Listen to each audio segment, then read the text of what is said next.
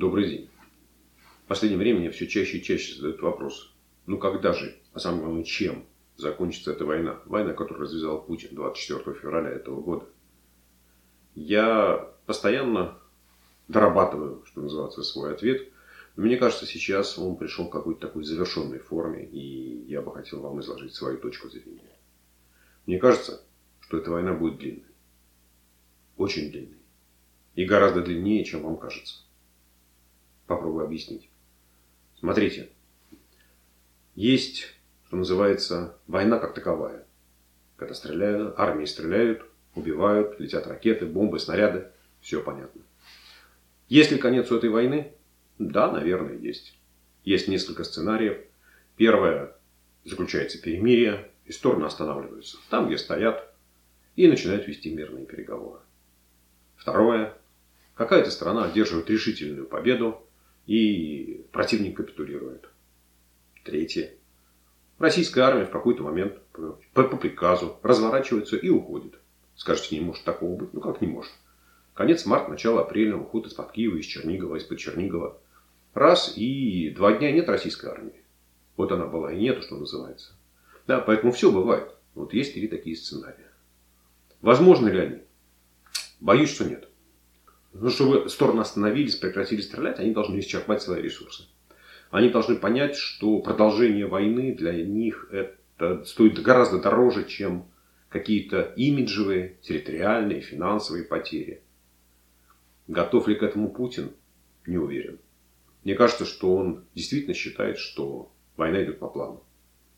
Главная его задача по-разному можно оценивать. Понятно, что э, задача первая Блицкрига за три, взять Киев, за три дня взять Киев, свергнуть правительство Зеленского, посадить Януковича и уйти, она не сбылась. Но хорошо, есть другая задача. Вот он, открывая там, выставку в честь Петра Первого, сказал, я буду возвращать российские земли. Что значит возвращать? Вот, смотрите, вот карта вот такого казацкого протогосударства. 1659 год, наверное, территории наибольшего расцвета. В принципе, и Польша, и Россия, и татары крымские признавали, что это и есть территория Украины. Только Путин этого не знает, но вы ему не говорите, ладно, пусть живет в своем неведении. И вот я ее наложил на карту современной Украины. И вы видите, в общем, если Путин считает, что то, что южнее Казацкой республики, Казацкого протогосударства, Казацкой державы Украины, это то, что Россия завоевала, завоевала Екатерина II, и Путин себе это возвращает, то ему есть куда идти. Одесса, Николаев. Скажете, сегодня это невозможно. Да, наверное, невозможно. Да, конечно, сегодня там российская армия с трудом продвигается, не знаю, метр за метром в сторону Северодонецка, пытаясь окружить, продвинуться, перейти речку Северский Донец. Да, но представьте себе, что российская армия остановилась, перегруппировалась, собрала резервы, начала новое наступление. А потом еще одно. Ведь принципе, если вы посмотрите на, Вторую мировую войну, на Великую Отечественную, не было же такого, что вот в сторону, знаете, как все время двигались куда-то. Либо одна страна, либо одна армия вперед, либо другая. Могли стоять в позиционное, что называется, противостояние и ждать недели, месяца. Могли ждать. У Путина лимит времени есть. У Путина ценность человеческой жизни нулевая. Ему все равно сколько погибнет солдат. Но сколько, все равно сколько гробов приедет в российские города и все. Истощ... Война на истощение, да. Он считает, война не затрагивает, ну, война не разрушает Россию, Россию как государство, Россию как экономику. А Украина каждый день теряет солдат, людей. Разрушаются семьи, разрушается государство, разрушается инфраструктура, рушится экономика. Там 35-40, 45% спада. То есть нормальная экономика уже там непонятно как функционирует и в каких объемах. Может, допустим, себе такое позволить? Да, может. Готов ли он Зеленскому предложить мир на таких условиях? Вот, стоим, где стоим, и отдай то, что я взял. Может. Посчитает это Путин для себя победой? Не знаю. И это самый главный вопрос. Ведь Путин готов будет пойти на мир только в том случае, если он признает, да, я победил, я достиг того, чего хотел. Может быть, он остановится и скажет, все, давай, стоим. Другой вопрос, признает ли это Зеленский. Захочет ли он этого?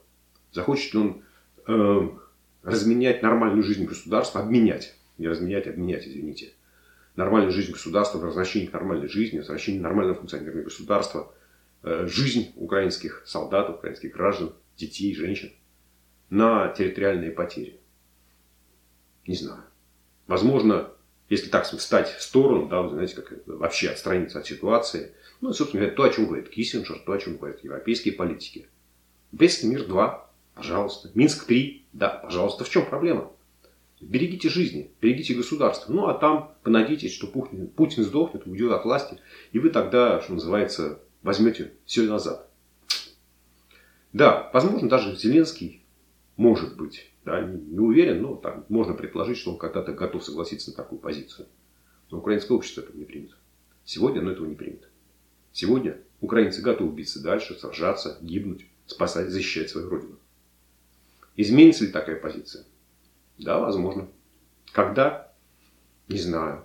Либо украинская армия получит действительно в нужном объеме поставки западного вооружения, в большом объеме. Танки, артиллерию, э, системы залпового огня, антикорабельные ракеты, системы противовоздушной обороны, чтобы защищаться от российских крылатых ракет. И организует наступление и вытеснит российские войска. Пока, пока Запад не делает ничего для того, чтобы этот сценарий стал реальностью. Соответственно, Украина воюет тем, чем есть. Она может сдерживать российское наступление, но сколько можно стоять в обороне? Долго, скажете? Возможно. А впереди зима. А впереди проблемы с доставкой продовольствия. А впереди проблемы со сбором урожая. Я уже не говорю про те проблемы, связанные с функционированием бюджета, с функционированием денежной политики во время войны. Вот одним словом, одним словом долго. И опять я повторю, что на сегодня, безусловно, Путин не готов на заключать перемирие, потому что он считает, что у него есть шансы на продвижение вперед и на победу, на какую-то победу, на улучшение своих ситуаций, своей позиции. Зеленский считает, что у него тоже есть шанс, что он сегодня может противостоять российской агрессии, и что вот-вот-вот-вот-вот подойдет западное вооружение, и что он сможет организовать наступление. Ну, поверить, что в такой ситуации и тот, и другой политики сядут за стол, о чем-то договорятся, нет, нет плоскости пересечения, не о чем договариваться. Позиции слишком далеки друг от друга. Каждый хочет быть победителем в этой схватке. Каждый хочет улучшить свою позицию.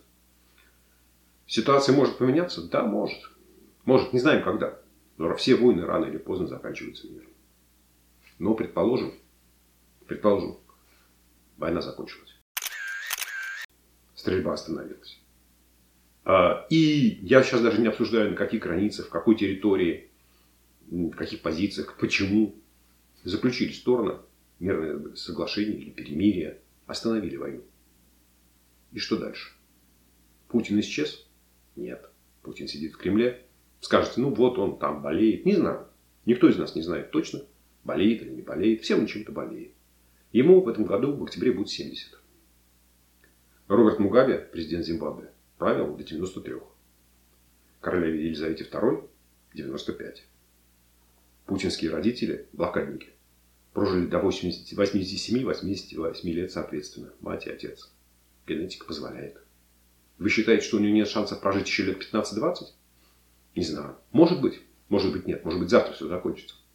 Но в принципе может и продлиться. Лет 15-20. А это значит, что у Украины останется этот агрессивный сосед. Сосед, который готов наступать в любой момент. Сосед, который готов уничтожать соседние государства, стрелять, бомбить ночью в 4 часа. что делать. И вот пока получается, что пока в России не произойдет смена политического режима, да, Украина будет жить в состоянии постоянной угрозы. Она должна быть постоянно готова к новому нападению. Она должна будет тратить ресурсы на оборону, вместо того, чтобы тратить на развитие. И постоянно оглядываться назад, двигаясь в Европу, думая, а что там Путин не готовит удар в спину очередной. И вот эта вот война, холодная война между Украиной и Россией, дай бог, если будет она холодная, она будет продолжаться до самого ухода Путина с исторической сцены. Вот пока есть Путин, Украина не может спать спокойно.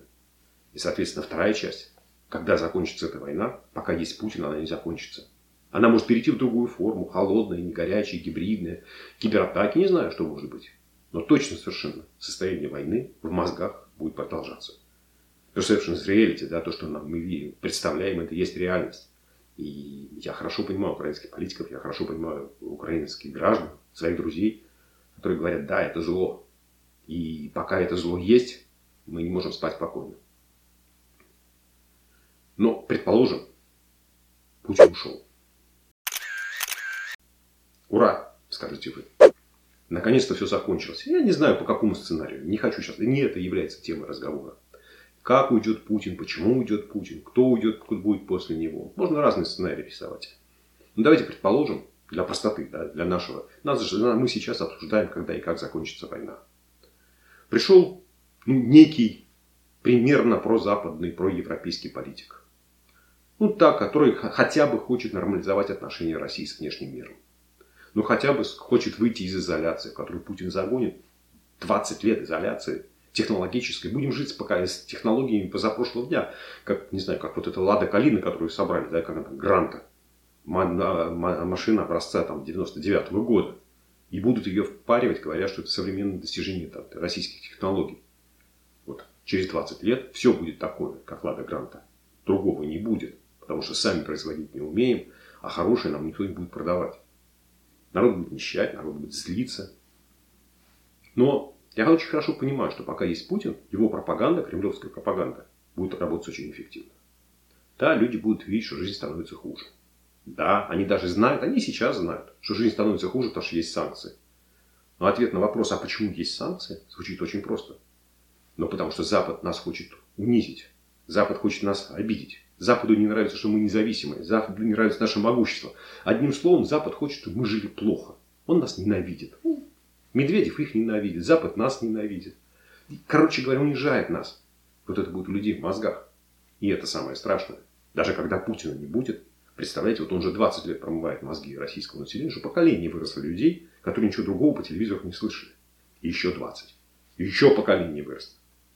Вот это свихнутые два поколения – с ними предстоит жить западному миру. Вот появился политик, который говорит, окей, ребят, я, давайте, я готов. Что нужно? Отдать все территории оккупированной Украине, забирайте. Что нужно компенсацию заплатить? Заплатили. Дальше что? Ну, а дальше покажи, что ты парень хороший, что ты политику можешь проводить нормально. А это как? Ну, вот давай, давай, мы должны пожить с тобой, посмотреть, говорят западные политики. И получается, то есть с технологическим отставанием в целое поколение. Но это российский политик.